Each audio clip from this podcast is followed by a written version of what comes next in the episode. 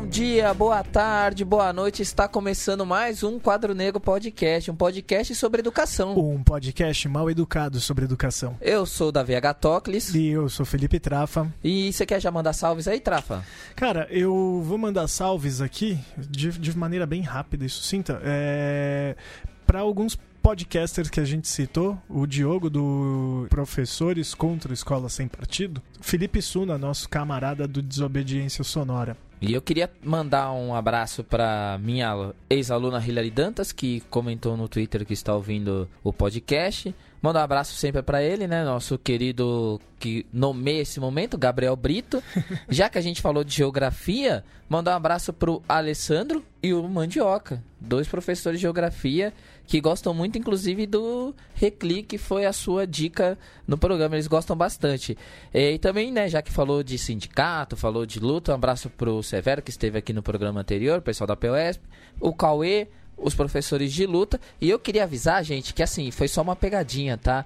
O, o meu erro ali no programa Ali não, é, foi tudo uma brincadeira, assim. Eu sabia que eu tava falando, mas é que eu queria fazer uma piada, tá bom? Vocês vão entender. É que assim, eu tô, te, tô treinando para pro rumo da comédia, assim, que eu tô pensando em fazer um, uma ponta, assim. Eu achei que você ia usar a mágica da edição, mas você tá se comprometendo a deixar isso no tô, programa. Tô comprometendo, vai ficar lá e vocês vão ver. Então, assim, quem já teve aula de geografia comigo, me desculpa, tá bom? Mas foi uma piada, só, eu tava só brincando, certo? Manda um salve pros professores de geografia que você teve também, Davi.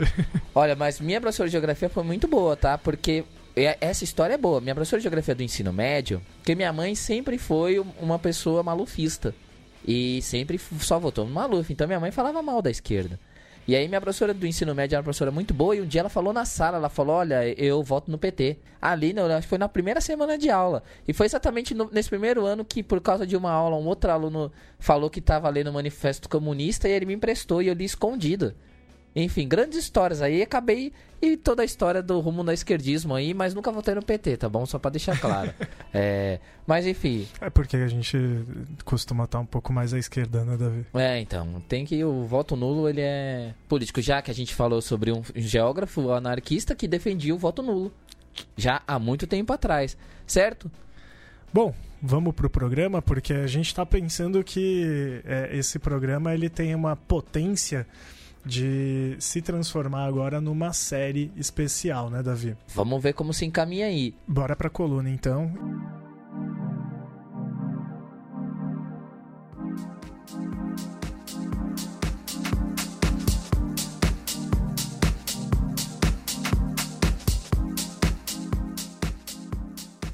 Olá, aqui é Marjorie Chaves, direto do Planalto Central, e hoje eu vou falar para vocês de algo muito grave que está acontecendo aqui no Distrito Federal, que é o assédio sexual nas escolas públicas, a resposta das alunas e o papel da escola. Eu vou me centrar mais especificamente em três casos que se tornaram bastante conhecidos na mídia. É, um deles aconteceu aqui no Centro Educacional 3 de Sobradinho, a cidade onde eu estou falando, que é uma escola militarizada uma aluna de 17 anos recebeu uma mensagem invasiva de um sargento da Polícia Militar no seu celular. O caso está sendo investigado pela Polícia Civil, mas tem outras três adolescentes que também afirmaram terem sido assediadas por policiais militares na mesma escola. Agora, é, no início de junho, que aconteceu esse caso especificamente. E elas denunciam também é, outras formas como esse assédio ele se coloca, né? Que são os olhares sobre seus corpos, são os comentários machistas,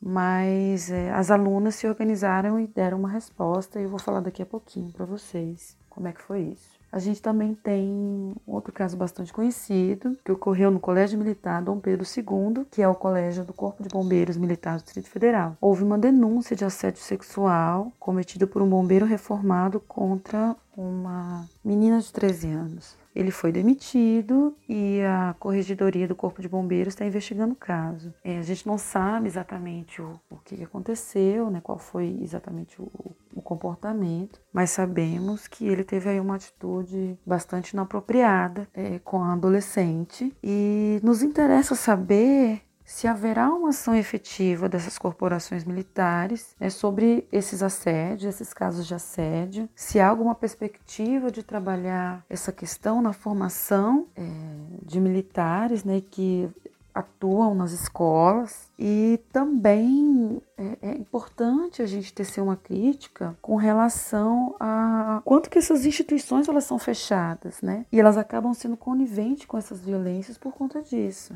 Elas dão uma resposta rápida, porém não contínua sobre essas denúncias, né? Um silenciamento com relação a esses casos e eu acho isso bastante grave. Até porque a gente está falando de escola, a gente está falando de adolescentes, de meninas, estão extremamente vulneráveis vulneráveis a, a, situações de violência e que estão com medo, inclusive. Temos mais um caso também que aconteceu agora no início de junho, no Centro Educacional Asa Norte, o CEAM. É um caso de assédio moral e sexual cometido por um professor e um processo administrativo já foi instaurado para a investigação do caso. Né? Houve até um pronunciamento do secretário de Estado de Educação aqui do Distrito Federal com relação a esse caso. A Comissão de Direitos Humanos da Câmara Legislativa também se pronunciou sobre o assunto. E as denúncias, elas são é, vão além é, das atitudes né, de, de assédio moral e sexual, mas também perpassam aí comentários homofóbicos, comentários racistas e constrangimento de estudante, que é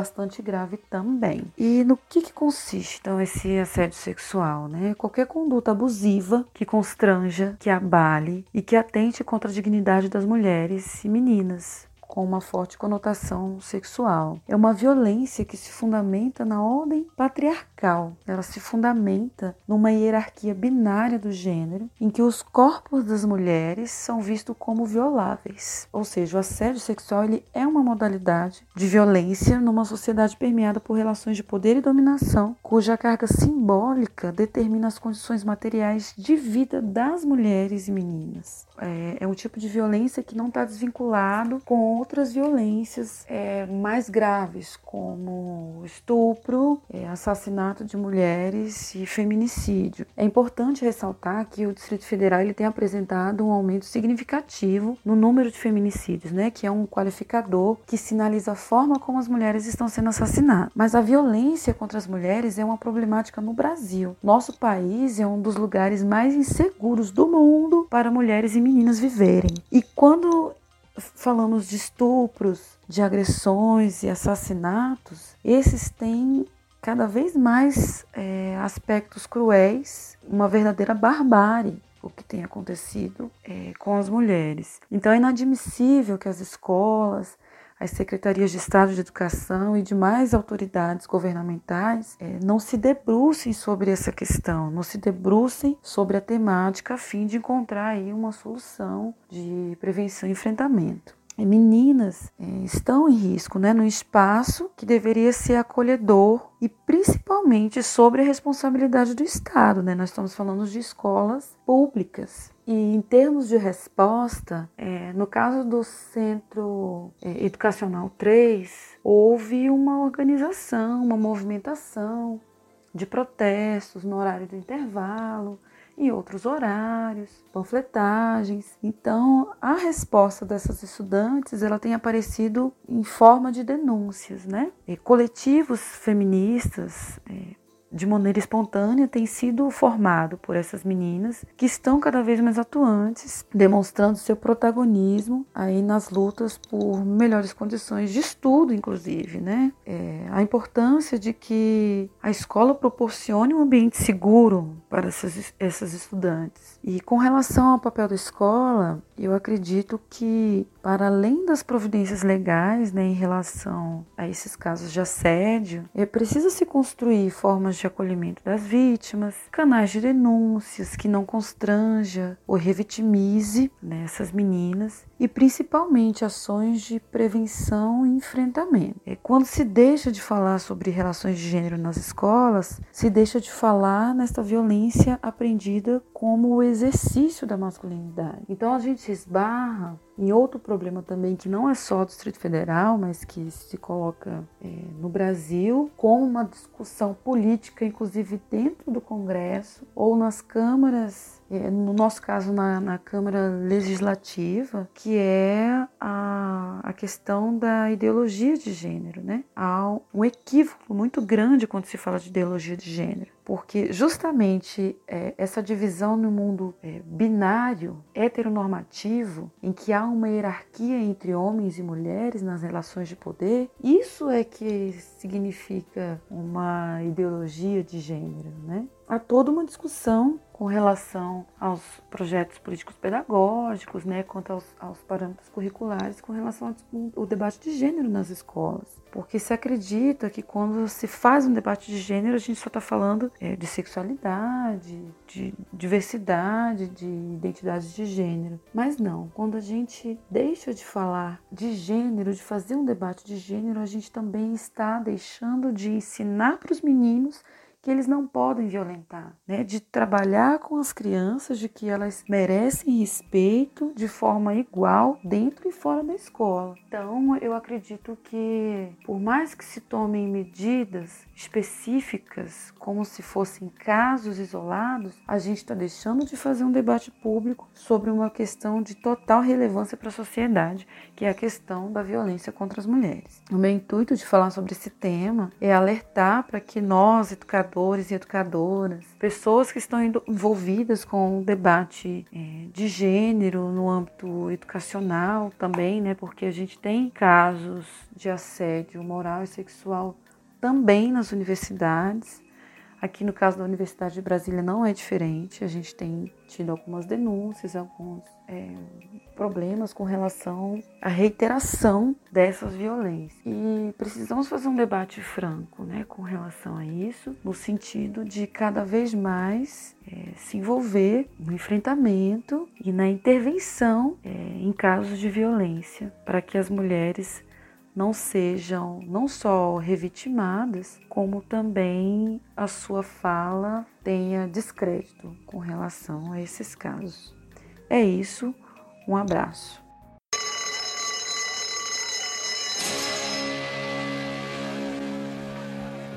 Mais uma vez aqui na sala de aula, tudo bom, Trafa? Tudo bem, cara, e você?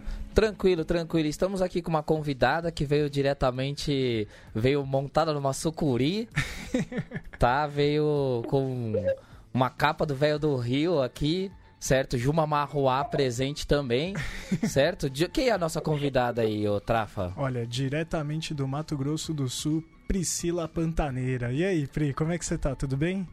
Tudo bem. Gente, pior que meu apelido aqui também é Juma. Aí, ó, tá vendo? É, casou perfeitamente. Acertamos de novo. Bom, dona Juma, digo. Dona Priscila. Então fala um pouquinho de você aí, se apresenta, né? Diga para nós aí quem é você, o que, que você faz, seu currículo Lattes, Vitae, descrição de Facebook, enfim, o que você queira dizer para se apresentar para nós aí, para todo mundo que ouve o podcast. Então, tá bom, tranquilo. Gente, muito obrigada pelo convite, primeiro de tudo. Bom, meu nome é Priscila, sou acadêmica do último ano de Geografia da Universidade Estadual do Mato Grosso do Sul, aqui da minha unidade de Jardim, da minha cidadezinha. E meu apelido é Pantaneira na internet, né? Algumas pessoas me conhecem pelo, pelo Twitter, mas eu não moro próximo do Pantanal, como todo mundo acha. Eu moro próximo da fronteira do Paraguai. Eu sou uma brasiguaia, né? Fica na, no limite é, entre o Brasil e o Paraguai. Então, eu não moro perto do Pantanal, mas acabou ficando esse Pantaneira.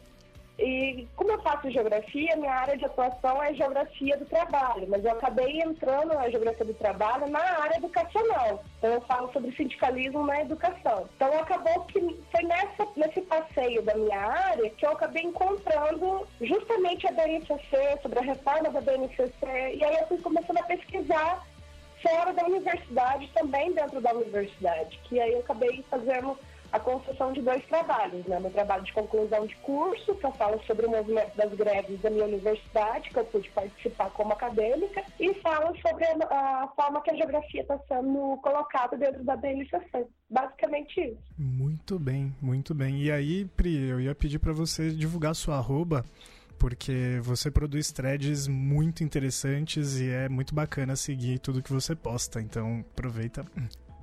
Então, eu, entrei no Twitter, gente. Na verdade, até agora eu tô aprendendo a mexer no Twitter. Eu entrei no Twitter por causa de um professor que é, ele só tem Twitter, ele não tem Facebook. E aí eu fiz e não tive, assim, não conhecia ninguém. Aí por causa da Sabrina Fernandes, né, que, que é minha amiga, a gente acabou criando uma rede ali. E a minha arroba é. Deixa eu ver que eu nem eu sei minha arroba, gente. é C Silva Pri. A gente vai linkar. A gente, a gente vai linkar no feed também, tá? Não tem, não tem problema. Não, a pessoa fala que não sabe mexer no Twitter e tem tipo 4 mil seguidores, né? Destruindo. Pois é, né? E eu me assusto até agora com esse negócio. Eu fico morrendo de medo, porque tem hora que eu. Eu até comentei com o Felipe Cleiton nessa parte da, da, da entrega do, do TCC. Então, tem momentos que eu tô, assim, extremamente depressiva, chorando por qualquer coisa, e aí na hora que eu vejo, tô postando coisas pessoais, tipo, lembrando do meu, né, do meu primeiro orientador, que faleceu esse, é, o ano passado. Então, assim, eu, na hora que eu vejo, eu tô colocando coisas que eu não deveria, e as pessoas conversando, falam, meu Deus, gente, agora que eu lembrei que tem 4 mil seguidores nesse negócio, que eu não conheço quase ninguém. Mas você vê como, como as pessoas se solidarizam e, e todo mundo responde, né? É, graças a Deus. Olha, você tem hora que você se sente tão sozinho ali. É, mas, mas muito bacana. Pri, é, a gente começou a entrar em contato tal, principalmente por causa dessas threads, né? E em uma das threads que a gente tinha feito, é, a gente retweetou e depois a gente começou a entrar em contato, era uma thread que você comentava sobre a BNCC da geografia. Né? A, a, a, forma como a BNCC da geografia estava estruturada, ou na verdade, né, como você fazia muitas críticas, a forma como ela estava, enfim, é, desestruturada. Né? Então eu queria que você comentasse um pouco com a gente, né, qual a problematização que você faz sobre a BNCC da área específica da geografia. Só lembrando, para quem está ouvindo, não ouviu o nosso programa 7 com Fernando Cássio, que nós, nós fizemos um, um apanhado geral da BNCC, né, como é que foi esse processo de aprovação dela. Então os detalhes mais gerais da BNCC vocês podem ver no nosso programa 7, ou também ouvir a conversa no, no podcast de Guilhotina com o Fernando Cássio. Aliás, um abraço para ele que vai ter uma surpresinha em breve aí com relação ao livro dele, mas eu não vou adiantar muito não, tá e bom? mandar um abraço pro pessoal do Guilhotina que a gente encontrou outro dia na saída da gravação da Sabrina, né? E foi muito bacana encontrar com eles e com a Sabrina também. Sim, sim. Um abraço para todos. E aí eu cortei a pergunta, nem sei se ela lembra mais a pergunta, né? eu quero também deixar um abraço para o professor Fernando, que eu não conheço pessoalmente, infelizmente. Também acho que eu nunca saí do Mato Grosso do Sul tão distante no Brasil é, mais só para Bolívia e para o Paraguai. Não, não se preocupa não. Muito trabalho. Um dia o nós estamos esperando o dinheiro que financia a ditadura comunista aí no mundo. Vamos Jorge Soros. E aí a gente vai fazer um grande evento de educação, a gente te chama para cá, hotel cinco estrelas, sabe? Todo todo luxo esquerdista. Pode se preocupar não, que ele vem pesado. Vocês são financiados por todo mundo que financia todo mundo e eu sou financiada pelo Evo. Porque eu já cansei de ouvir isso, que eu sou financiada pelo Evo Morales. Tem gente que tudo. Eu meu sonho é conhecer ele. Falei, mas não, não sou financiada por ele. E desculpa a pergunta. É próximo, né? Mas alguém, é. alguém já fez o, é, alguém então já fez a brincadeira, já que você é pantaneira e financiada pelo Evo, de te chamar de Priscila Cocaleira? Já, já fizeram. Pior de tudo que já fizeram umas três vezes já. Pô, você vê o pessoal é, é criativo. É sempre, não, e é sempre a questão dos ruralistas aqui, né? Porque a gente trabalha muito com a questão dos ruralistas, né? dos latifundiários. Então já, já, já teve de tudo. E eu tive muito tempo o costume de mascar coca mesmo. Porque eu é, tive a oportunidade de viajar né, para o Peru, para o Chile, ali para a Bolívia, e eu acabei criando o hábito de mascar coca. Então eu trouxe coca para cá e aí eu fiquei por muito tempo mascando. Então todo mundo fica falando, ah, cocaleira, cocaleira. Sempre de uma forma pejorativa, né? Bom, eu só queria avisar que quem está ouvindo esse programa que eu não, nós não nos responsabilizamos por informação nenhuma dada pela convidada, tá? Nós nunca trouxemos nada. Ok, beleza? Um grande abraço aí, certo? Enfim, mas bom. Mas eu aposto que se trouxe foi de mochila, não foi no helicóptero. Ah, né? sim, não, mas então é um grande abraço para todos. Até o próximo quadro Nego Podcast. É isso aí, um abraço. Tranquilamente. Ai, gente, a cana de coca é ótima. Ela não tem, não, não é a cocaína, ela é ótima pra, pra você respirar até melhor, ainda mais pra quem tá com gripe. Mas, eu vou ser sincero. Então, fica a dica, né? Eu vou ser sincero, eu, eu tomei chá de coca e realmente é, é muito. O sabor não é muito bom, mas ele realmente ajuda é. a, a, dar mais disposição, enfim. Tudo isso para. Tudo isso para falar da BNCC em relação à geografia, né? Enfim, você é um host mais incisivo agora. Vamos ao tema, né? Que senão fica aqui falando três horas aí. É, vamos lá, BNCC da geografia. O, qual, é, qual que é a visão, qual que é a crítica que você tem aí? Então, a gente tem é, são várias críticas em relação à geografia, né? Porque a geografia ela, ela já teve muita dicotomia em relação à geografia física, física e humanas. E dentro da humanas, principalmente dentro da humanas, que é onde eu analiso, a BNCC ela acabou é, esvaziando muito o conceito de geografia emancipatória, da geografia crítica, que aqui no Brasil começa a ter essa reformulação na década de 60, final da década de 50, início da década de 60. E o nome é o Santos. Ela começa, ela traz de volta, basicamente, uma geografia que já ficou ultrapassada, que é a geografia contemplativa, descritiva, do século XIX. Então, assim, várias áreas da geografia, ela esvaziou, geografia urbana, geografia agrária, noções de mundo dentro da geografia.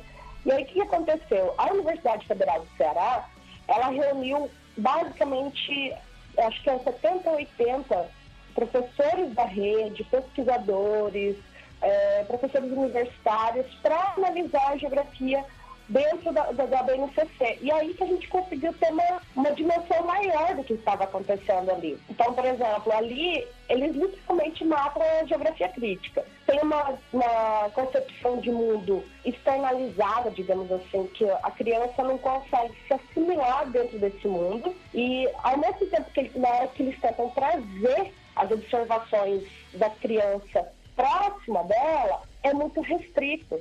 Ele coloca como se uma criança conseguisse ser uma agente ativa das alterações econômicas. Dá um exemplo básico que está dentro da educação ambiental, que é aquela, né, aquela velha questão que a gente discute muito na geografia, que é colocar como se o cidadão, aquela criança, uma unidade da população, fosse responsável por salvar o mundo. Sabe é, propaganda, faça xixi no banho, eu tenho uma raiva dessa propaganda até hoje.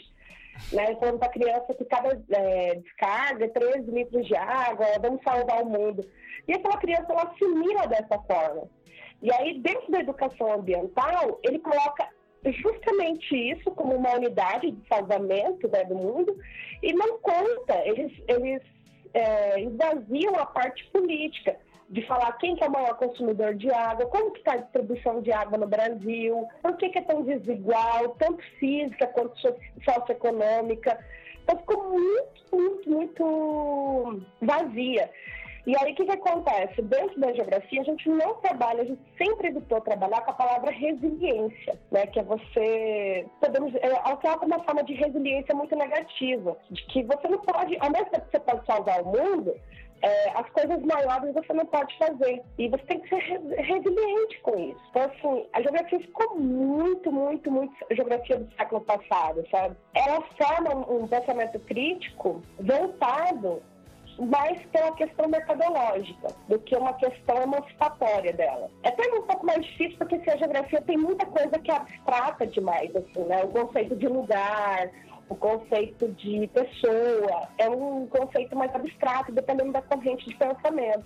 Mas a BNCC na geografia é voltada mais para a corrente francesa, para uma corrente possibilista. Sendo que a gente, aqui na, na academia, a gente trabalha com a geografia crítica, que é uma geografia materialista, sabe? Então, ficou muito, muito estranho. E aí o que, que a gente começou a perceber? Que o professor recém-formado, ele seria um empecilho para a BNCC para a prática da BNCC dentro das escolas. Porque você sai da academia com um pensamento formado extremamente materialista, extremamente crítico socialmente, e aí você vai chegar lá com um conteúdo padronizado, penso de cima para baixo. Como que você vai agir? Como que você vai tecer essa, essa aula para a criança, né, para o aluno? Então, assim, eles viam que a gente ia ser um problema, assim como professor de história, professor de sociologia. E a gente começa a perceber que por detrás da BNCC tem essa política pública da formação do professor. Né? O próprio Freitas fala, não é só na formação continuada. Você vê que tem algumas pessoas que defendem a BNCC de forma irrestrita, que já fala da alteração lá na academia, de alterar também lá dentro da academia, na formação da academia, que nem na, num projeto né, que é da Tabata, que vai cair muito em cima da geografia também, ela fala que a academia ela é muito voltada para o teórico e nada para o prático, e que deveria ser invertida essa situação. Então a gente ficou sabe? De uma forma meio amedrontada, de certa forma, porque por mais que, por mais que sejamos uma, uma classe extremamente grande, né, de, de número de, de, de pessoas, também somos, dentro do conceito capitalista, fracos em relação a, ao movimento empresarial. Então, você fica com aquele, aquele pensamento, o que, que vai acontecer com a geografia realmente, né? Eu, particularmente, rezo para que não seja colocado em prática BNCC, que seja mais uma política pública que vai morrer no papel, sabe? Porque tem várias políticas públicas educacionais que foram pensadas extra escola, fora da escola, que nunca foram postas em prática. Então, o papel está bonito, mas não, tá, não é posto em prática porque não, não tem, não tem um convívio com a realidade que é a BNCC. Por exemplo, a história e a geografia, elas não vão se comunicar mais. Se um professor está dando aula de história sobre a África, eu, como professora de geografia, no mesmo período, para a mesma série, eu vou estar dando aula sobre América Latina ou Estados Unidos, sabe? Não vai trazer para essa criança essa, comunicação entre as duas disciplinas. Então, assim, ficou muito estranho mesmo a geografia, tanto a geografia física quanto a geografia humana. Ô, Prim, uma coisa que me chamou muito a atenção dentro de tudo, né, tudo que você acabou de contar, é que, primeiramente, a gente tem uma geografia, então, na BNCC do século XIX para os interesses econômicos do século, do século XXI. E, coincidentemente, eles estão realmente é, muito atrelados, né? É, mas uma coisa bem importante é que você falou sobre esse esvaziamento crítico, né, que está dentro desse, da proposta da BNCC. E eu acho que isso vai, é, vai bem de acordo né, com, com essa ideia de começar a se trabalhar agora com macro áreas, né? E não com áreas específicas e não com professores com formação específica dando aula desses conteúdos, né? Parece que esse esvaziamento crítico ele facilita que você tenha um processo de apostilação, né? Depois desse material, de você pegar o conteúdo e colocar esse conteúdo, digamos, de uma forma, como você disse, né? Bem acrítica, com uma visão, é, digamos, muito superficial, o que traga de correntes que não são as correntes que, que, que realmente são trabalhadas na formação acadêmica, né? mas porque elas corre correspondem a determinados interesses, né? E é, na sala de aula, na frente, quem está assumindo depois essas aulas, né? É, agora é, pensando nessas macro áreas, não necessariamente é um especialista. Então você até facilita né, esse processo, digamos, apostilando e colocando é, um conteúdo acrítico justamente na mão de uma pessoa que não é especialista e que não vai fazer a crítica, inclusive, né? Então parece que tudo isso está sendo muito bem orquestrado e, e, e planejado para dar certo dessa forma, né? Isso, e ele fica assim, é... como vai ser uma, um profissional que não vai ter uma, uma conformidade em relação à geografia crítica, a produção crítica da criança, né, de, de formação, de fazer, instigar ela a um pensamento crítico, a tatear os seus próprios conhecimentos e ultrapassar esse limite, vai ser muito difícil. Tanto que assim, você, é, eu não lembro agora especificamente o nome do ex-secretário do Rio de Janeiro, mas eu lembro que essa frase ficou tão forte na minha cabeça que quando eu fui estudar a BNCC, a geografia da BNCC, parece que eu escutava o eco daquele homem falando na minha cabeça assim, que o professor é um entregador de conhecimento, sabe? A gente, é, é, o professor se transformou num entregador e que ele apenas, ele não vai ter mais a função social realmente do professor, que é produção de conhecimento também dentro das escolas, para ser apenas uma entrega de competências A gente vai apenas habilitar a criança a ter uma formação mínima. E aí o que, acontece? A política da BNCC, isso em todas as áreas, ela é voltada o tempo todo ela está lá específico, está nos documentos, sabe? Está na justificativa da BNCC e de vários outros projetos, como a, a reforma do ensino médio também. Ela é voltada para os resultados censitários, para as provas notificadas. Ela não é voltada realmente para uma formação cidadã da criança. E aí o que, que acontece? O que, que cai nessas provas? Basicamente, língua portuguesa e matemática. O restante não vai cair. E aí a política da BNCC ela vai é, interferir é, nessa questão. Então, por exemplo, ela vai o próprio Freitas fala, né, que ela não é uma restrição apenas do, do, do, currículo. Ela vai atingir, por exemplo, o Enem. Então, a gente não vai ter mais aquele Enem que né, a maioria das pessoas já fizeram com questões é, de, de instigar o, o aluno a fazer uma formação crítica ali dentro da prova, a própria redação. A própria redação, muito provavelmente, vai ser voltada para a produção de texto a crítico sabe? Então, a BNCC teve esse, esse papel. Eu fico olhando muito a geografia, mas eu percebo em várias áreas é, irmãs da geografia, a educação ambiental mesmo, ficou restrita apenas e exclusivamente para a geografia. E ciências sociais na, na, na fundamental. A, a, educação ambiental, né, pela forma que ela é, foi construída, ela se comunica com todas as disciplinas, inclusive com matemática. E aí só traz já para a geografia, parece que ficou aquela sobrecarga do professor de geografia de trabalhar é, tanto educação ambiental quanto educação geográfica com a criança, com o aluno, e os, o, a parceria com as outras disciplinas não vai existir mais, com outros saberes. Então, o professor de português faz um trabalho com a educação ambiental, de matemática, o de Química faz um trabalho excepcional com a educação ambiental e foi retirado de todas essas disciplinas para ficar só focada na geografia. Vai ser um, um trabalho muito pesado se a BNCC ficar realmente dentro da, da, da, ser aplicada realmente dentro das escolas, sabe? Eu fico, eu tenho horas assim que eu me perco um pouco falando Beliche. Eu sei que são, parece que é tanta coisa na minha cabeça que eu fico entrando em parafuso. Eu coloquei até na, no dia no Twitter uma brincadeira que eu tinha feito, só não postei o vídeo porque eu não consigo postar vídeo com a internet daqui. Mas no estágio, nas aulas que eu dei de educação ambiental, eu levei para os alunos um vídeo, eu usando aquele tamborzão do lado da, da máquina de lavar roupa, né? Que na hora que faz o enxágue, cai lá a água na, no, no balde, e aí eu vou lavar a varanda, calçada, essas coisas assim. E aí eu brinco com as crianças que aquilo ali eu não estou salvando o mundo, não estou salvando, sabe, não estou tendo uma consciência ambiental. Aquilo ali é só para reduzir minha conta de água.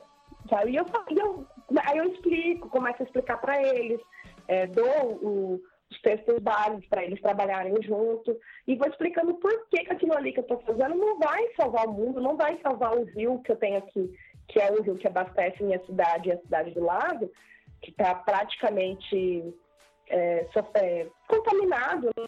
Eu, falei, eu explico para eles, eu não vou salvar o, Rio Miranda. Não tem como eu salvar o Rio Miranda com essa atitude, nem vocês têm como salvar. Porque quem tem a maior utilização de água daque, daquele rio, de todos os rios do Brasil, de toda a água doce, é a, a, a, agroindústria. Então, assim, 70% do abastecimento é para eles, menos de 10% é para gente. Só que quando tem um racionamento de água, é a população que né, o civil que vai ter arcar com isso. E aí, esse tipo de educação não tem mais dentro da educação ambiental. Ficou uma educação ambiental que a gente apelidou de Marina Silva, que é da educação ambiental sustentável, sabe? É, de falar de canudinho, sendo que é, proibir canudo de plástico não vai salvar o mundo. Então, assim, ficou uma, uma educação ambiental extremamente vazia junto com a geografia. E é muito estranho para a gente observar isso. E eu sei que vai acabar atingindo a universidade também. Priscila, tem alguns comentários que eu queria fazer em cima da sua fala. Primeiro é uma informação, é o secretário, ele é o Wilson Risolia, tá? Ele falou isso, ele falou isso em 6 de novembro de 2010 quando ele estava falando sobre os índices do Rio de Janeiro, ele disse o seguinte: quem são esses alunos, os diretores? Que, que capacitações esses entregadores do saber possuem? Eu penso a educação como um negócio.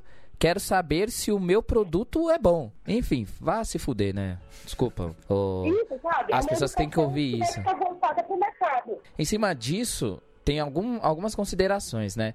Primeiro que assim, quando você fala, por exemplo, da questão ambiental, né?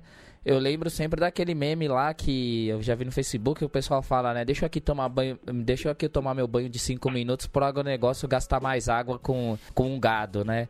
Penso também porque eu moro em Bugaçu, né? Em Bugaçu é uma área de é uma área de manancial aqui em São Paulo. Fico vendo a, os materiais de aula deles lá, né, nas escolas em Bugaçu, e aí você percebe como a coisa ela é bizarra, assim, como essa educação do meio ambiente, né, pegando esse exemplo aí, ele mostra como muitas educações esquecem da construção popular, né, que é uma tecla que a gente bate aqui muitas vezes.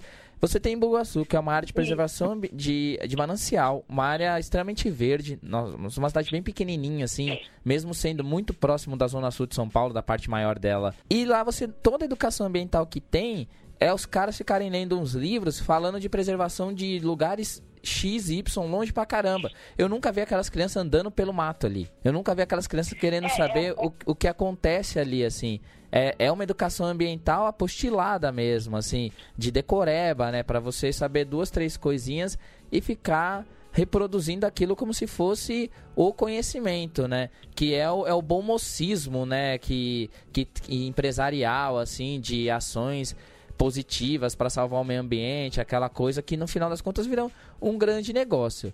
O meu problema com isso é que essa lógica de transformar qualquer conhecimento educacional em conhecimento de produto é porque a gente vê que, que foi uma coisa que a gente também já debateu aqui algumas vezes, e aí você tem até mais propriedade que nós para falar disso, como isso vai afetando todo o processo de construção do material pedagógico. Então você pega, por exemplo, o livro didático, ele tem uma grande batalha dentro do livro didático. Primeiro que ele gera dinheiro, né? E, e aí você vê conteúdos ali que são colocados não porque é uma necessidade pedagógica deles, mas porque é uma necessidade mercadológica deles, assim. A gente pode desde de livro didático que relativiza golpe militar em história, a livro de ciências que tratam de temas de ciência mais por um lado mercadológico, com relação à a, a, a, indústria farmacêutica, por exemplo, é, e dentro da área da geografia também, dentro da área da história, dentro da área das ciências sociais, mostra como as instituições privadas elas pautam essa discussão.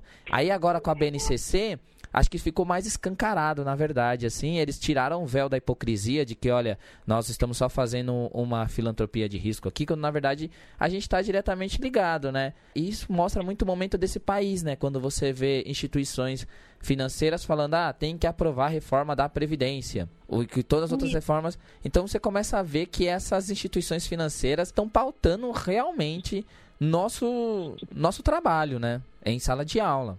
Ou falei besteira? Não, não, não falou. E é assim, ela tem uma interferência tanto macro, a nível nacional, quanto micro, numa questão regional também. Aqui na minha cidade, talvez, né, não sei se vocês conhecem, mas pelo menos é a cidade mais famosa do Mato Grosso do Sul, depois do Pantanal, né? Que é a cidade de Bonito, que é uma cidade turística internacional. E a minha cidade é do lado da cidade dela. E a gente, é, nossos rios são dos rios que fazem ó, o banho do Pantanal, né? Que tem o Rio Prata, o Rio Miranda. Só que o Prata é o mais famoso, porque são águas cristalinas. Aí o que, que acontece? Ali tem uma RPPN. Essa RPPN é de um um senhor é particular, né? Só desculpa a pergunta, é o, o que, que é a sigla? RPPN, é a Reserva do Patrimônio Público Particular. O que, que acontece? Por exemplo, é um ponto turístico, né? Existem vários no Brasil. Aqui na, só na minha cidade tem três RPPNs, é, sabe os balneários particulares? Não sei se na sua cidade tem. É, é, alguns deles, a maioria, na realidade, são RPPNs, que é uma reserva do patrimônio é, público particular que fica dentro de uma uma propriedade privada, né? E ele recebe incentivos do governo, tanto fiscais quanto outros tipos de, de incentivos, para ele manter aquela reserva. Só que ao mesmo tempo ele pode também obter lucros dessa reserva, como no caso do turismo. Né? É, não pode, tem várias atividades que não podem ser feitas, mas o turismo, por exemplo, é aberto. Então ele, ele recebe incentivo fiscal do governo, ao mesmo tempo que ele pode ter lucro com essa reserva. Basicamente, assim, de uma forma simples, porque não é só isso, né? A, a RPP também tem várias outras atribuições. Basicamente é isso. E aqui a gente tem uma RPPN, que o, o proprietário dela é um dos maiores latifundiários do Mato Grosso do Sul. Ele foi até presidente do sindicato dos latifundiários, dos ruralistas aqui. E ele interfere, por exemplo, na educação é, ambiental das escolas da cidade, da região. Pegando Bonito, Bela Vista, Jardim. A gente começou a questionar essa participação dele, porque ele começou a trazer até é, material apostilado. E justo essa coisa de falar assim, de que ah, para vamos preservar o mundo, que é uma corrente do pensamento da educação ambiental chamado conservacionismo, como se a natureza, a concepção de natureza para eles é uma natureza de um mito intocado, onde a natureza está afastada do homem e não está numa relação entre os dois. Então, assim, fica com aquele ponto, sabe aquele quando as propagandas falam assim, ah, um paraíso perdido em tal lugar? É basicamente isso. Com a Glória Maria indo lá visitar, né? paraíso é, perdido em tal lugar, aí vai a Glória Maria lá e aí faz uma matéria super legal e aí depois volta pro mundo real, né? Entre aspas, e continua. A propaganda do Agrepop aparece ali no meio. Então, foi até um dia que eu discuti isso com o Carapanã, não sei se vocês conhecem o Carapanã do Twitter. A gente conhece até a voz dele também. Que voz de veludo. Adoro, ele, ele é muito bacana. Ele postou uma matéria que foi a tema do Globo News, eu acho, sobre os banhados do Prata. Não lembro qual era outro rio. Que aqui é a minha cidade.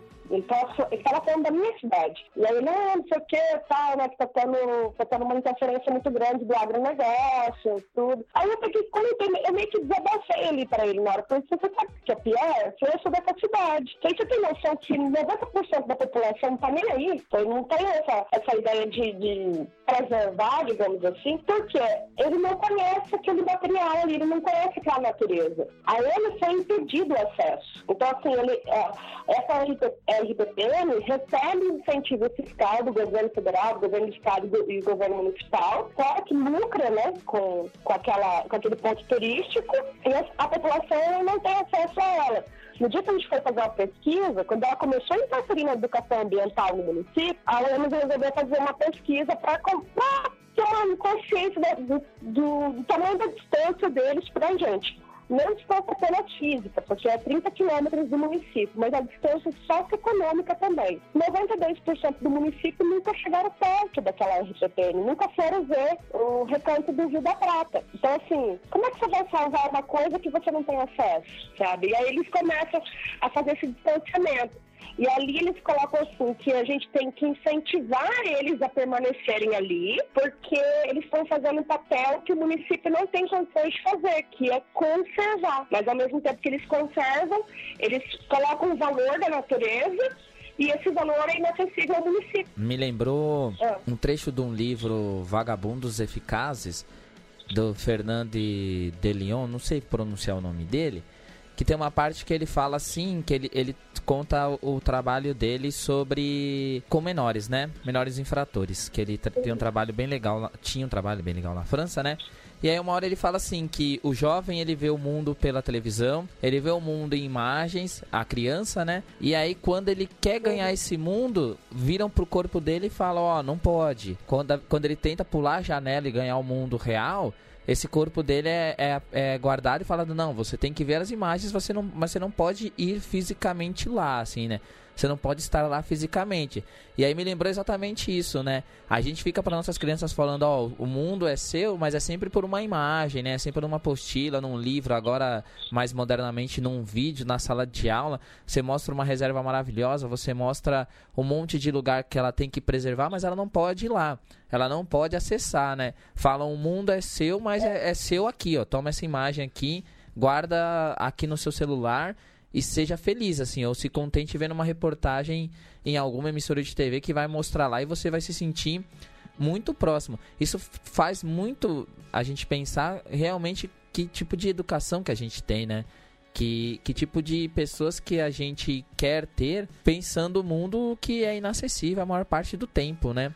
Um mundo que ele é acessível apenas isso, dentro de um setor que só quer lucrar ali um, um, setor que é isso, que na verdade é a prática neoliberal, né? Que é aquele negócio tipo, coloca em você a possibilidade de conseguir o mundo, mas e aí se você não consegue, ainda coloca em você a frustração de que, olha, não deu, desculpa aí, você não, você não foi disciplinado o suficiente, você não foi é, engajado. Meritocrático. E, e, e, a reforma, do, tanto a reforma do ensino médio quanto a BNCC, ela exatamente tem esse viés em, nas matérias inteiras ali, assim. É o tempo todo esse discurso, né? Tanto é que uma das matérias que o pessoal agora quer colocar que vai fazer parte da reforma que a gente já, a gente já discutiu no, no programa anterior, por exemplo, que é a questão de projeto de vida, né? que é essa ideia de trazer um projeto de vida uhum. neoliberal, né? De colocar esse conceito que está na BNCC lá, que está na reforma do ensino médio, que é dar o, um, um, objetivo profissional. Na verdade, esse projeto de vida ele já vem formatado ali, né? Sim, é, é ele é, é apostilado é para você. É o projeto de alguém para sua vida. Sim, alguém está falando o que você tem que fazer. Aí isso me lembra, a, por exemplo, a questão da Bell Hooks. Quando a Bell Hooks ela fala é, como a gente separa o, os conhecimentos, né? Porque você pega a maior parte das pessoas de classe baixa, as pessoas pobres, pessoas que estão nas escolas públicas e fala para ele, ó, oh, eu tô te ensinando isso aqui, isso aqui é para sua vida. Não queira conhecimento acadêmico. Te parece alguém, Trafani, quando alguém fala isso, que olha, a universidade não é para todo mundo porque tem pessoas que têm necessidades do dia a dia? Esse discurso é, escroto de ficar opondo o conhecimento acadêmico ao conhecimento dito real é muito isso. E aí quando você faz uma reforma e aí muita gente adora, né? Principalmente os robôs aí dos caras, adora ficar discutindo com a gente e vem mandar, mas agora ele vai aprender a coisa que ele vai usar na vida, ele não vai ficar mais usando. Não, mas na universidade só tem peladão, cara. É, então. E aí, mas agora vai ter um conhecimento real, né? Então, quando você tá discutindo, falando mal da geografia aí, dona Priscila, saiba que agora a geografia vai ensinar coisa real tá? Não é essas coisas aí de intelectualidade. Você, por favor, aceite, tá bom? É, não, tanto que na, na, na crítica que eu... Uh, tem uma parte da BNCC, da hora que eles vão formatar o currículo, que eles colocam... É, eu não vou lembrar certinho a frase, mas assim, a,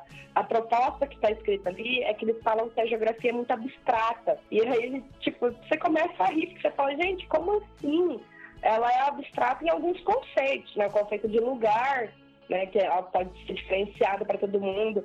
Na questão que você falou do livro, por exemplo, né? Da, da criança, o corpo dela não pode ter acesso a isso, a, a questão socioeconômica dela não vai proporcionar isso. Dentro da, da geografia ambiental, a gente usa muito o Diegues, né? Tem um livro dele, se eu não estou enganada, da década de 80 ou 90, mas assim, é extremamente atual que é, o nome do livro é o mito, o mito da natureza intocada, que é justamente essa questão, por exemplo, do Fantástico. Vai lá, bem assim bonito, por exemplo, em Jardim, mostra uma RPPN intocada, daquela natureza selvagem, digamos assim, e o homem, ele coloca como se o homem não interferisse nessa natureza de forma é, econômica, social e que a natureza que a gente vivencia o tempo todo não é uma natureza. Por exemplo, o seu bairro não é uma natureza, o seu município não é uma natureza, que você tem interferências econômicas maiores e menores né, de, de impacto, aquilo ali já não é natureza. A natureza é o Rio da Prata lá do outro lado, intocado, é, que tem que preservar um preservacionismo, que lógico, você fala, a Biblioteca Medal também trabalha com a preservação, mas não na, na, forma que ficou na BNCC, porque ali ficou a preservação que está escondendo que eles só estão conseguindo preservar porque para entrar lá numa baixa temporada é 380 reais. Então, assim, o município de Jardim, ninguém aqui tem condições. Aqui não tem essa questão de classe média, classe, alta, né? A gente não tem um intermediário. Aqui ou é você é rico, você é latifundiário, ou você é pobre, sabe? Não tem, não tem meio termo aqui em Jardim. Eu não sou de classe média. Fica com aquela questão, quando que eu vou poder chegar até ali? Como que eu vou preservar uma coisa? Como que eu vou ter uma relação com aquele ambiente, com aquela natureza, se eu não posso me aproximar dela. Tem pessoas assim que têm certeza absoluta, eu muito provavelmente vou ser uma dessas, que vai que nasceu aqui, vai morrer aqui, que nunca vai conhecer ali, sabe? Nunca vai ter um contato. Em compensação, tem amigos meus que eu converso no Twitter, né? Pessoas que, que me adicionam no Twitter, que já vieram aqui. Ah, mas eu já fui em Jardim, tem um, um a tal né, tem tal turístico. Falei, é, que bacana que você conheceu. Eu não conheço. Eu fico até aquela questão da educação ambiental com preservacionismo que esconde o acesso socioeconômico também, que é muito discutido na geografia ambiental crítica, né, com desenvolvimento materialista. Toda a geografia ficou dessa forma. A geografia urbana ficou dessa forma. A geografia física porque quando a gente trabalha geografia física, né, o Milton Santos até é, fala né, sobre essa dicotomia entre geografia física e humana, por mais que a gente fale assim que não possa existir essa dicotomia, a gente acaba é, voltando um pouco para ela, sabe? Eu, por exemplo, sou da geografia humana, né? trabalho com a geografia do trabalho. A gente fala assim que na hora que você vai trabalhar a geografia física e a geografia humana, as duas têm que saber conversar uma com a outra. Então, quando eu vou falar sobre cartografia, geologia, eu preciso falar interferência humana. Que no caso, até a gente brinca muito, até a década de 60 era uma brincadeira que se transformou em realidade, se transformou num, conceito da geografia, que é essa palavra de interferência humana. Porque quando você fala interferência humana, parece que eu interfiro, que você interfere, que o Felipe interfere, a nossa interferência é mínima, é quase zero. A interferência real é do sistema econômico. Que quando fala interferência humana, fica mais fácil de falar para o aluno ou para a pessoa né, normal, para o civil normal, que ele pode salvar o mundo se ele não der descarga no banheiro, se ele ficar cinco minutos a menos no, no, no banho, se ele desligar todas as luzes da casa dele. Porque, ah, você vai salvar o mundo, você está tendo uma interferência humana sabe? Então, assim, a geografia ambiental, ela já tirou essa questão de interferência humana vazia, como se o civil, como se uma, a unidade da população conseguisse interferir, e não o sistema econômico. E aí, o que, que acontece? Com essa movimentação do colapso ambiental, eu também não gosto muito de falar de crise ambiental, já falo colapso de uma vez. Essa geografia ambiental crítica serve demais. Ela é uma, assim, uma, um dos instrumentos maiores para isso. E aí você está no momento de colapso ambiental, as pessoas discutindo, a sociedade discutindo, tanto na, na sociedade acadêmica quanto a sociedade tomadora de decisões, e aí você leva para a educação uma geografia ambiental vazia, uma geografia ambiental sem esses conceitos de interferência do sistema econômico, para a questão da resiliência. Olha, vamos. Não liga o ar-condicionado. Se você tem ar-condicionado, existe ligar o ar-condicionado, também aqui em jardim. Não tem também meio termo de clima. Ou é quente, ou é um frio absurdo também. Então, assim, o calor daqui é 43, 44 graus. Então, aí eles falam assim: não liga o ar-condicionado, não não liga o ventilador, sofre um pouquinho, porque você está salvando o mundo, sabe? Não, por exemplo, que a, a, a irrigação aqui do, da fazenda do lado, que a gente tem uma a cidade é meio rural, né? Então tem uma fazenda aqui próximo da minha casa. A irrigação deles, que tem todo um sistema de energia elétrica ali, não gasta 50 mil vezes mais do que eu ligando o meu ventilador. Pega naquela concepção, desliga seu ventilador para você salvar o mundo que é a, a charge que vocês falaram, né? Vou ficar menos, menos no banho para poder dar é, água para o agronegócio gastar. É, a gente, é, é, o, o bem-estar não é produtivo, né? Produtivo é justamente você, enfim, regar um monte de soja, né? Exato. Então, eu queria só dar uma avançada na, na, discussão e aí pensar o seguinte: a gente fala então da, de, dessas propostas, a gente fala desses problemas, a gente fala de vários aspectos que a gente pode abordar. E aí a questão é que assim, se é feito desse jeito é porque tem algum interesse, né? Ele, fe ele vai de encontro a um interesse ali que tem por trás de todo esse tipo de planejamento. E assim, quem, quem são os interessados nisso? Assim, eu sei que você já chegou a fazer thread sobre isso, assim, mas eu queria que você falasse pra gente é quem, quem são os interessados nisso, né? Com nomes aí, se possível, o endereço, CEP, não, é mais. É, que você. para que a gente entenda, né? Por que, que tem gente que quer isso, assim? Só para complementar, né? Porque a aprovação ela já foi feita em dezembro né, da BNCC e ela é algo que está em marcha, né? Está em curso. Então, será que é, a gente identificando quem são os maiores interessados, a gente consegue de alguma forma deter esse, esse andamento, esse processo? Será que a gente pode rediscutir currículo? Será que é necessário fazer um currículo nacional?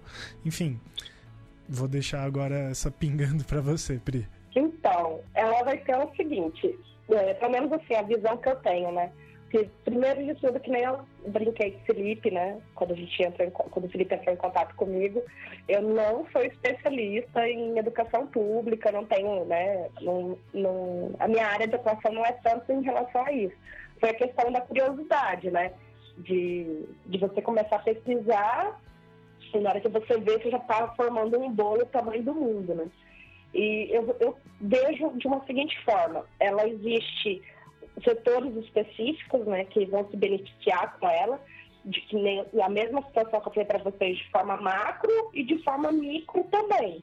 Então, assim, de forma macro, o, a, o currículo, ele não é um, um, um, norteador, sabe? Assim, não é um, um conteúdo mínimo, digamos assim, que as escolas podem adaptar à sua realidade. O Estado pode é, adaptar da sua realidade, o município, né? Cada escola também tem uma particularidade. As próprias salas de aula, cada sala tem uma particularidade. Você não dá a mesma aula. Por aqui a gente tem a quinta série A e B. Eu não dou a mesma aula da quinta série A para a quinta série B, porque o público ali é diferente. Eu preciso é, estudar esse público para conseguir dar uma aula diferenciada. Então, assim, é, primeiro, que é imposto de cima para baixo, não é um, um um currículo que você pode adaptá-lo, né? Ele já é um currículo é, fechado, digamos assim, você não pode sair muito fora dele. E aí, o que, que vai acontecer? Na questão de formação cidadã, na questão da formação do, do aluno, já é propício para a formação de mão de obra, qualificada e semi-qualificada. Então, já tem essa questão desse, desse, dessa visão de futuro, digamos assim. E e aí o que, que acontece? É, o próprio David Harvey, né, ele fala sobre a crise do lucro, né, a crise do capitalismo, da, da, é, da obtenção do lucro. Olha só, uma, uma geógrafa citando David Harvey, que novidade, né? Nunca tinha visto isso na vida, né? Sério? Não, eu tô sendo irônico, Sério? pô.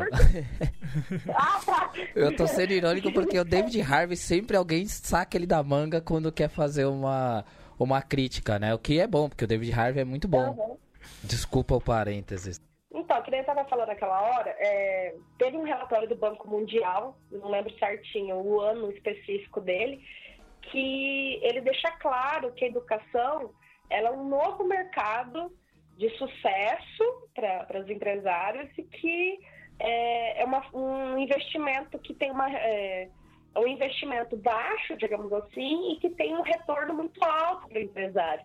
Então, assim, a, a já nesse relatório, você já vê especificamente quem tem algum é, interesse nessas reformas educacionais.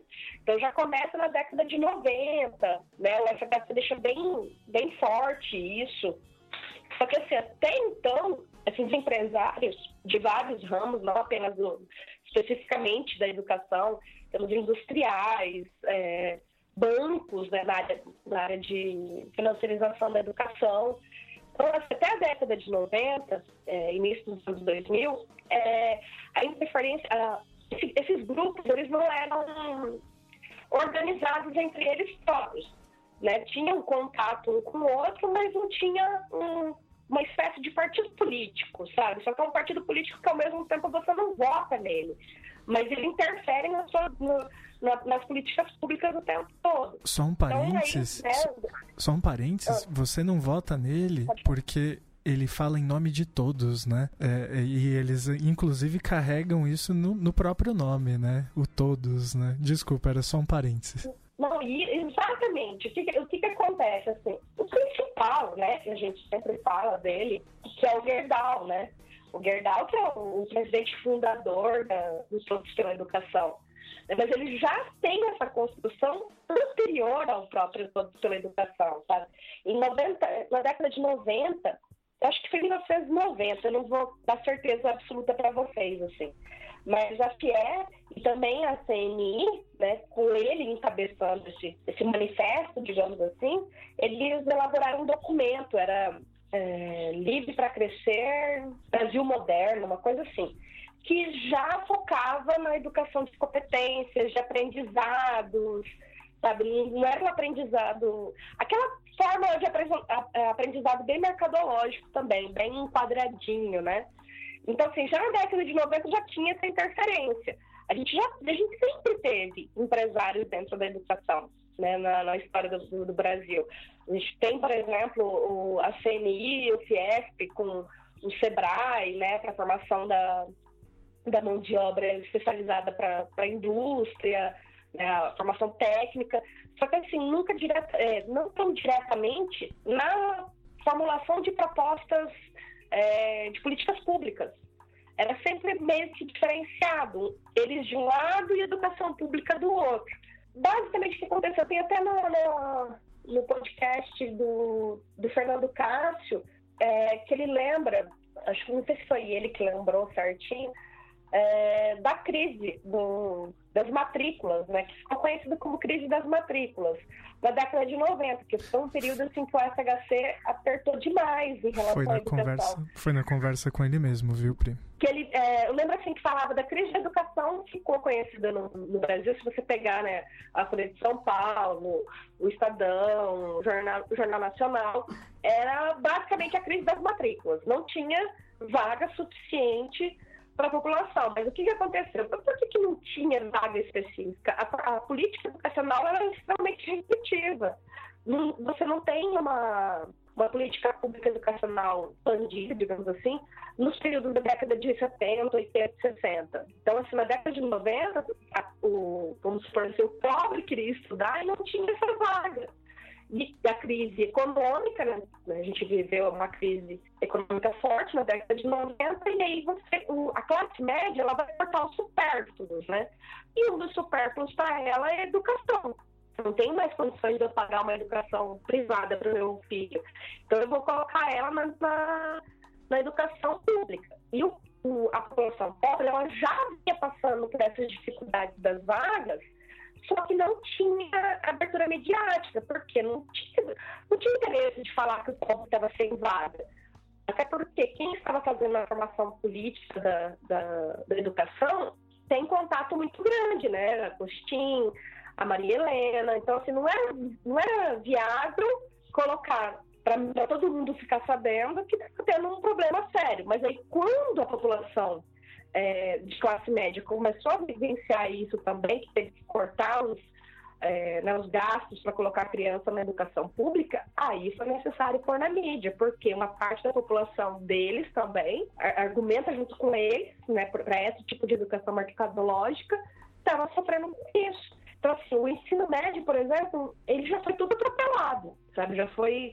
Não teve um planejamento público para a expansão do ensino médio. Ele nasceu assim, num, num atropelo muito grande.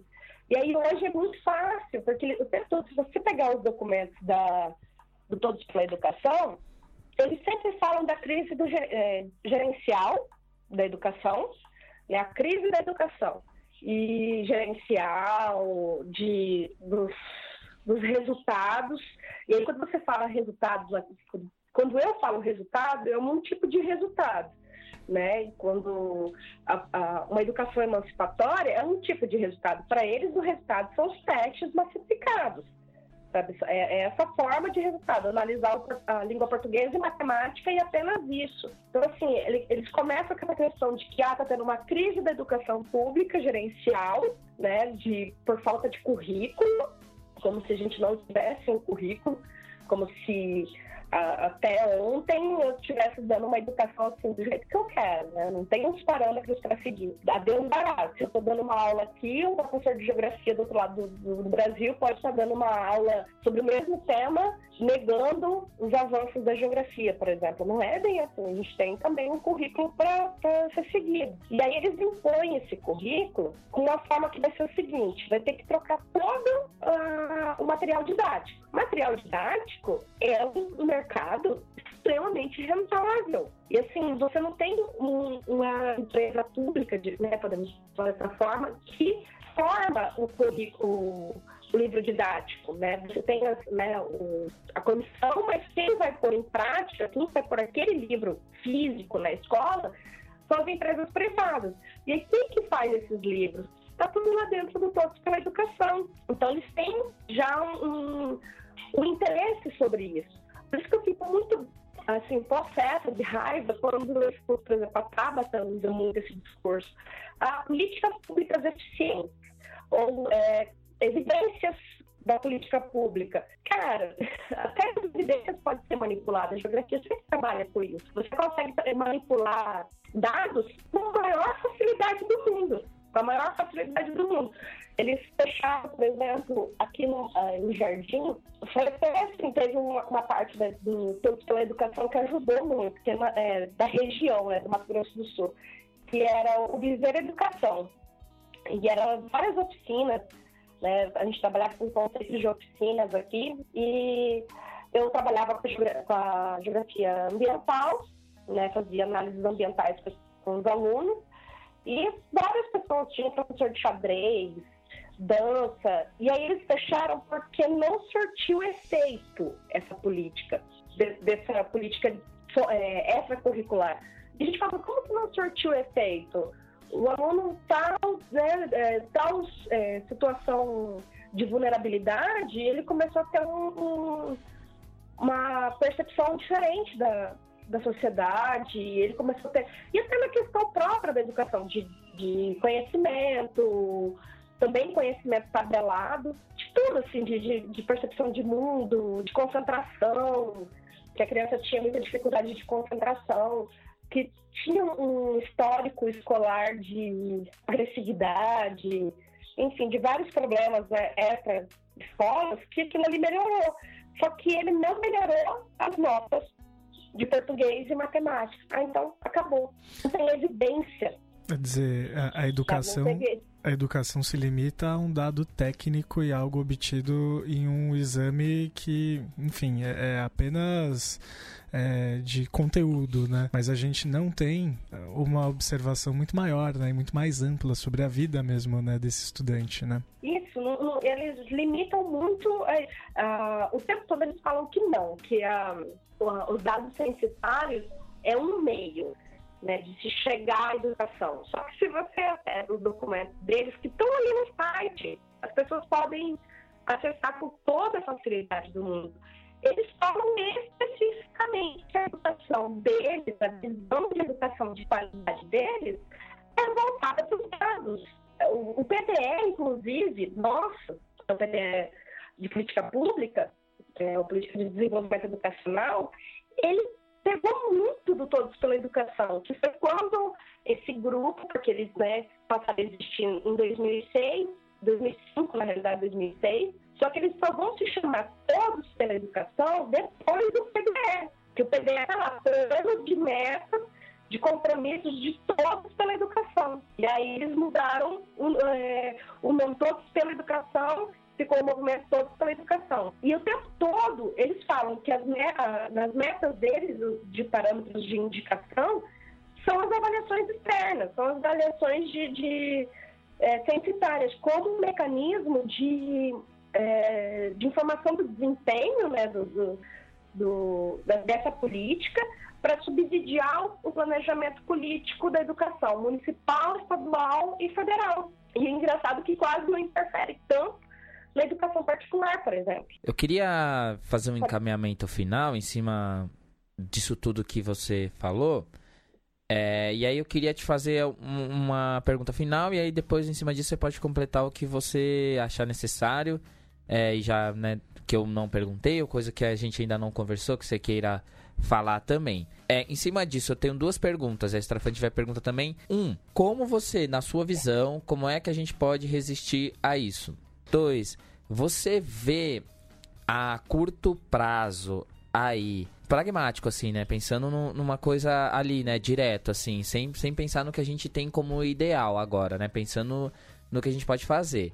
Já que você vai dizer o que você acha que é possível fazer para a gente tentar diminuir isso, você acha a curto prazo que os caras consigam é, fazer tudo que eles querem fazer com relação à educação? Vou, te, vou dar um exemplo, porque você pega em vários lugares, como São Paulo, por exemplo, que São Paulo é o lugar onde tem mais presença dessas instituições, é, você já vê uma adaptação do currículo vindo a partir do ano que vem, que já visa é, essa visão aí. Inclusive, mais tá aqui acho que uns dois programas, se eu não sei de, se eu não me estou enganado, a nossa querida amiga Débora Goulart vai vir aqui para falar especificamente de São Paulo. É, porque a gente parece que está nessa dianteira aí. É, as escolas particulares já têm avançadíssimo, né? Em várias escolas, é, matérias e, e, ações que estão relacionadas a já sim a toda essa proposta da BNCC e da reforma do ensino médio. Você acha que os caras conseguem aprovar tudo isso, ou desculpa, né? Adaptar todo o sistema a ele antes ou a gente consegue resistir antes? E como é que a nossa resistência pode ser feita? Como é que a gente pode se opor a isso? Eu penso o seguinte: uma das coisas que vai ter, que vai trazer dificuldade para ele é justamente o nosso tamanho continental. Né? Nosso, nossa população, né? nossa, nossa estrutura territorial ser um continental. Então, assim, a parte física do Brasil vai dificultar muito para ele para ter esse controle de, de, de, dados, né? porque eles falam né, de, formar, de formar um banco de dados públicos sobre a educação. Então vai ter essa dificuldade. E assim, já tem uma certa resistência em relação a esses projetos educacionais e que não é de hoje. Então, por exemplo, é, a gente pega um exemplo, né, que teve aqui em Jardim e tem até um, um trabalho da USP que fala só sobre isso, que é o boicote a essas ampliações. Então tem um boicote de justamente de não só fazer a prova, já teve muito, muitos casos no Brasil de pessoas que não vão fazer a prova, que escolas que escolhem não fazer essa prova, boicotar a prova. Também de o professor treinar o aluno só para fazer essa prova. Aqui a gente teve vários casos, assim. Na escola que eu trabalhei, era praticamente todo dia. De você pegar, você já tinha as, as, as perguntas e você passava para o aluno e ajudava o aluno a, a responder aquelas perguntas a fazer aquela, é, aquele questionário. Então você está tendo muito boicote. Lógico, é uma forma de resistência, eu posso falar assim, que não tem. É, não está tendo consciência, não está tendo uma percepção crítica daquela política em si que está sendo imposta. Sabe? Ele está se sentindo ameaçado, está se sentindo podado, mas eles querem esse resultado, então a gente vai dar esse tipo de resultado sabe, manipulando, mascarando esse, essa, é, os dados censitários. Só que o professor, a própria escola, ela não está tendo essa noção de posição de cima para baixo. Então, é uma oposição que tem um limite muito claro, sabe? Assim, é um limite, é, é uma posição pequena. E aí também tem essa situação seguinte: é, realmente a formação do professor hoje é uma formação debilitada. Né? Ele não tem essa análise da política pública, ele sabe fazer aquilo ali, pronto, para ele já está ótimo. Principalmente aqueles professores que têm a formação no período do FHC, que a gente brinca, né? Um professor de história, amigo nosso, fala assim: eu vou fazer uma discussão, fala, nossa, olha, esse professor falou tal, tal coisa, né? Ele fala, cara, não bota culpa nele. Ele é resultado do, do Renato, que foi o ministro, Paulo Renato, ministro do, do, de educação do, da FHC. Então, assim, o professor mesmo, ele está sendo tão podado, tão limitado dentro da formação da escola, né, do, do chão da escola, de se sentir fora da formação do, da educação, que ele começa a fazer essas situações de você manipular os dados. Só que ele não tem noção de que está tendo essa política pública em volta de cima para baixo. Então, eu penso assim, que uma das formas de resistência está justamente também nos sindicatos da educação. É, a FETEMES aqui, que é um nosso sindicato, né, nossa federação daqui do, do, Mato Grosso do Sul, dos professores e é, trabalhadores da educação. E falar nisso, mandar um beijo para o Botarelli, que ele vai escutar o programa, segundo ele. É, a gente está tendo muito, muitos encontros só, só sobre a BNCC e a reforma do ensino médio e como vai afetar o professor tanto no, na, na, parte pedagógica quanto na parte política, de valorização do, do profissional, dele deixar de ser um, um, um formador da política para ser um, um, entregador da política, né, entregador do conteúdo. Então, assim, o sindicato ele tem esse papel fundamental.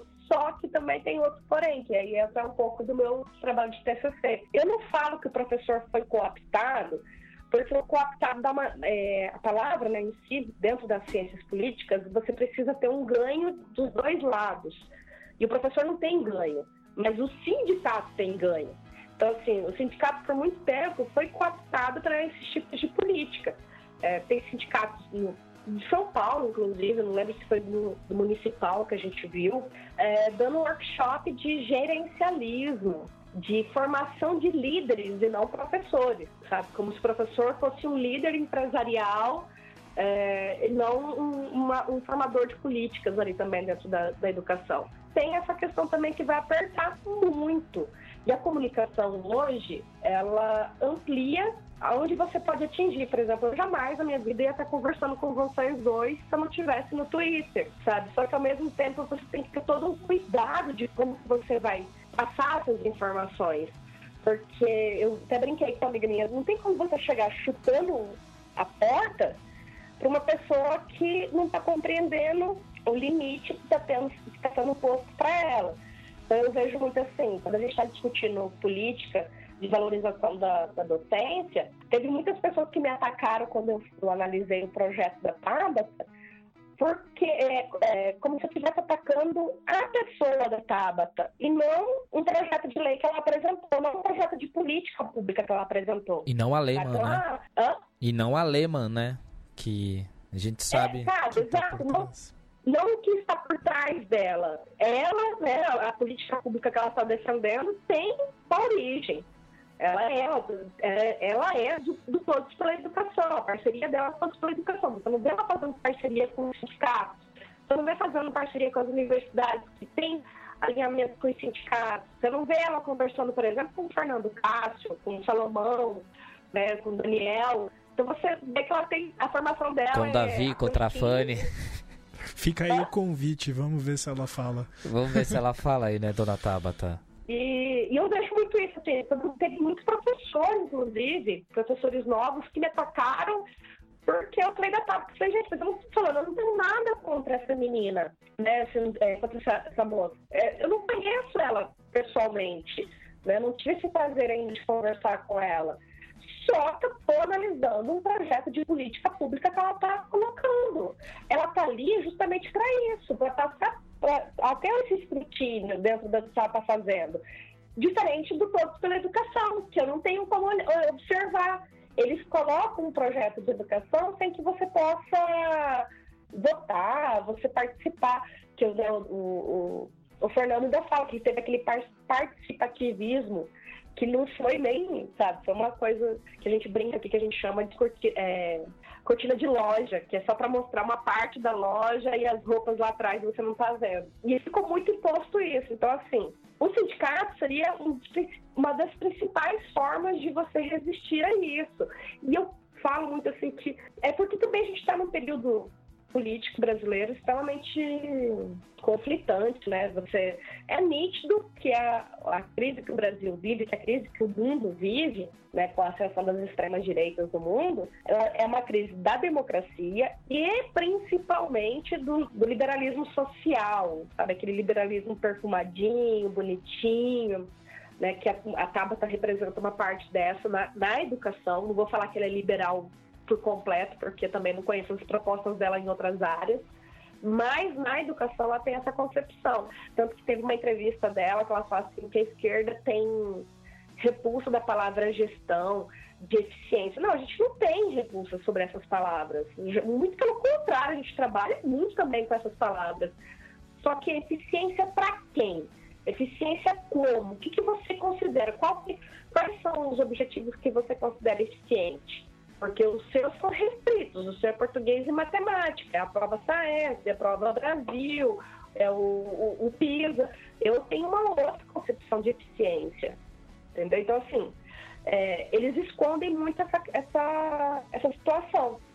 Então, o sindicato, ele é um dos principais instrumentos de resistência, porque ele, é, eu, uma professora sozinha, a minha única resistência é fazer a burla né? Minha única resistência hoje é fazer a burla.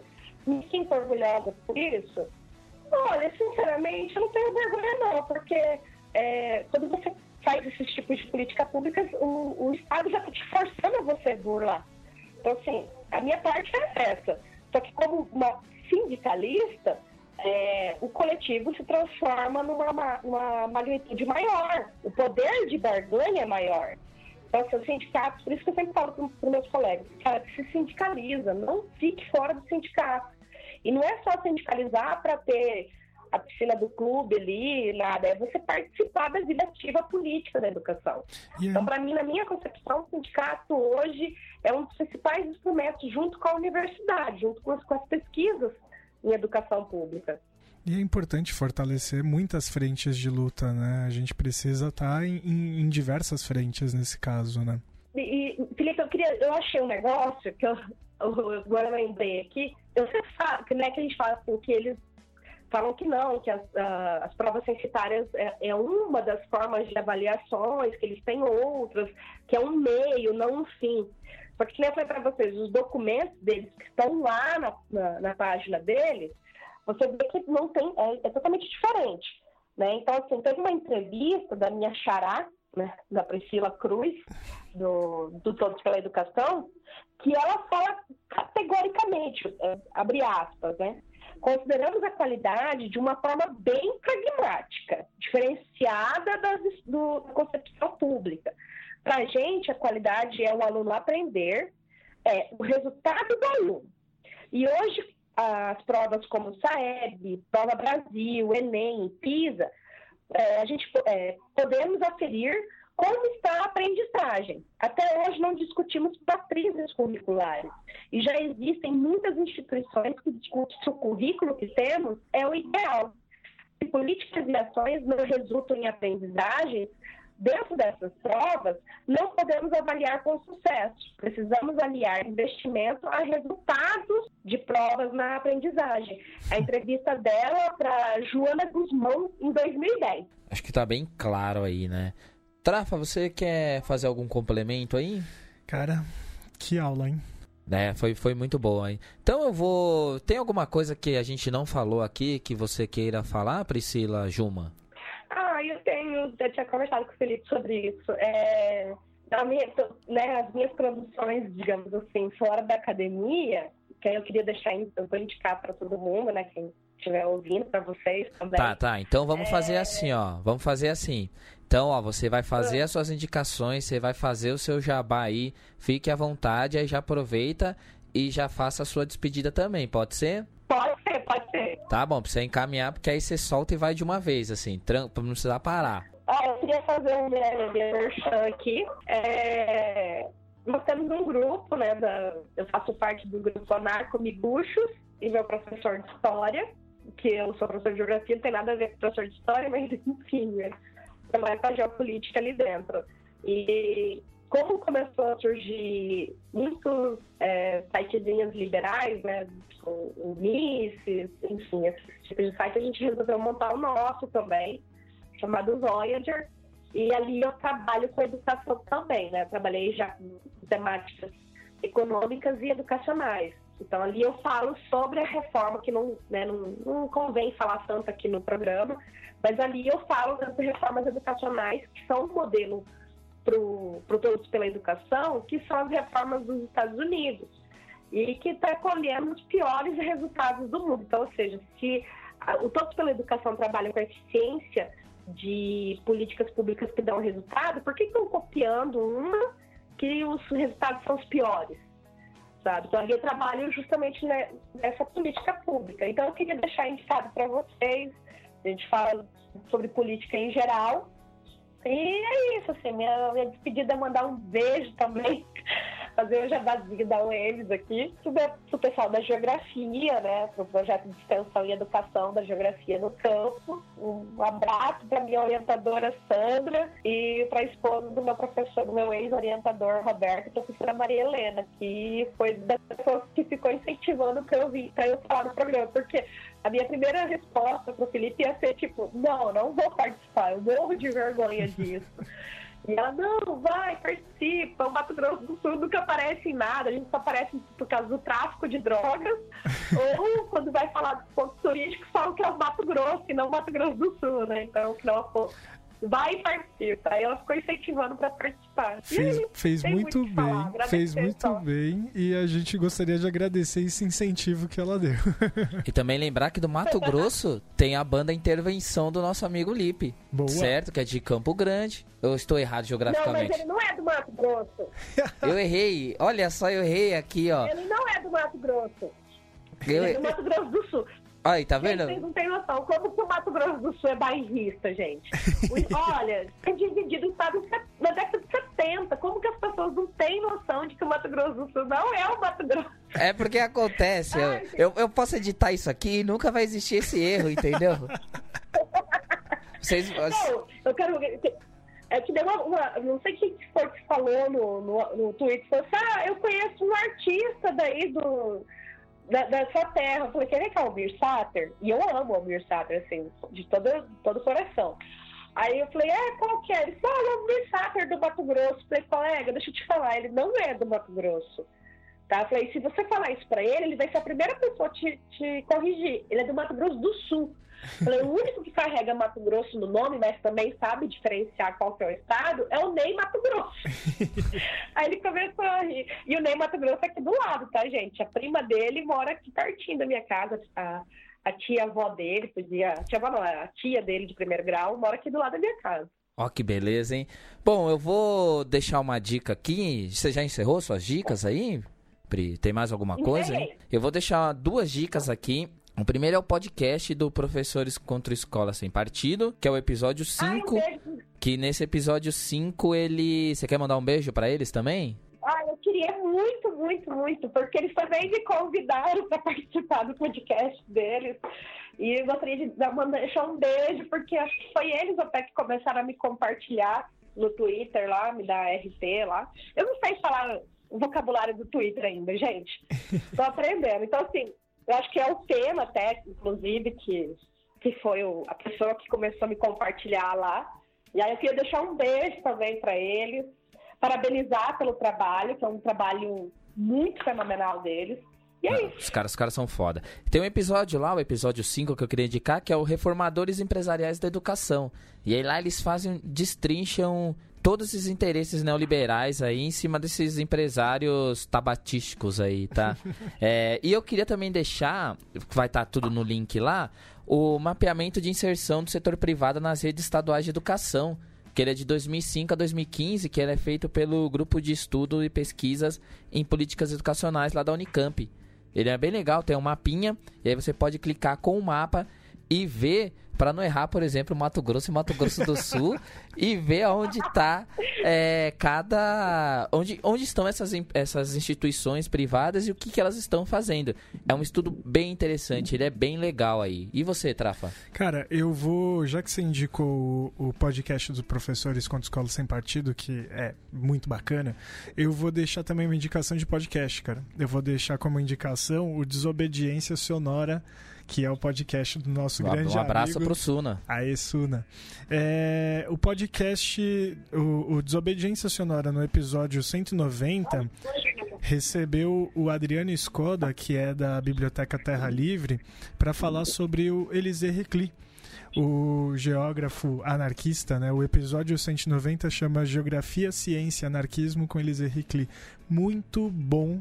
É, fica de indicação para aqueles que querem conhecer um pouco da geografia. Imagino que muitos conhecem, mas os outros professores que acompanham aqui o nosso podcast podem também é, começar a espraiar para mais podcasts e, de repente, professores de outras áreas conhecer sobre pensadores da geografia. Então é isso. Então vou me despedindo aqui, deixando um abraço para todos.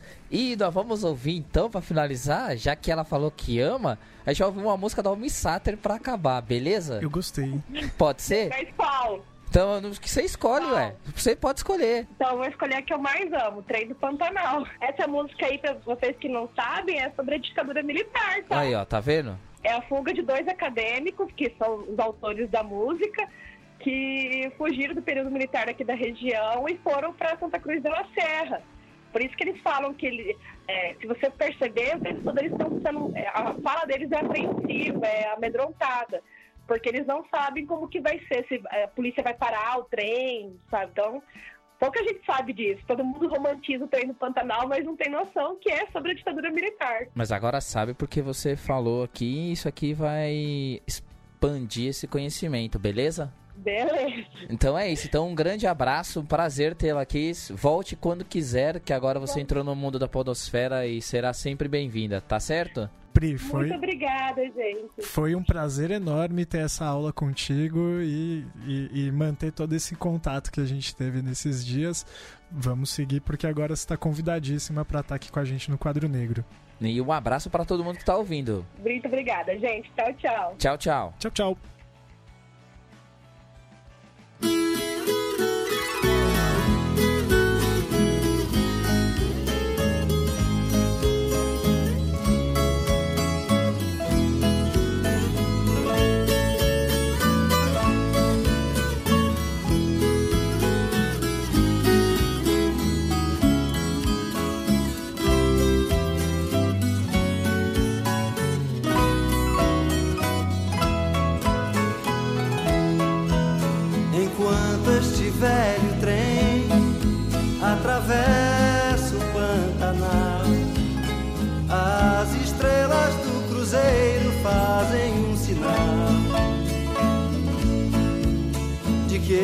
este é o melhor caminho para quem é como eu, mais um fugitivo da guerra.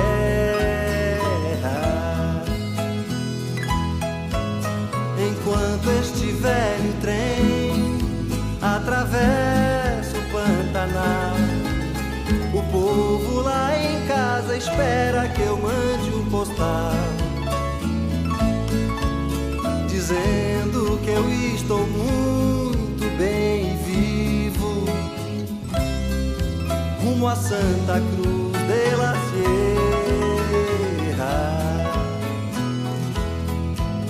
Enquanto este velho trem atravessa o Pantanal, só meu coração está batendo desigual. Ele agora sabe medo viaja também sobre todos os trilhos da terra.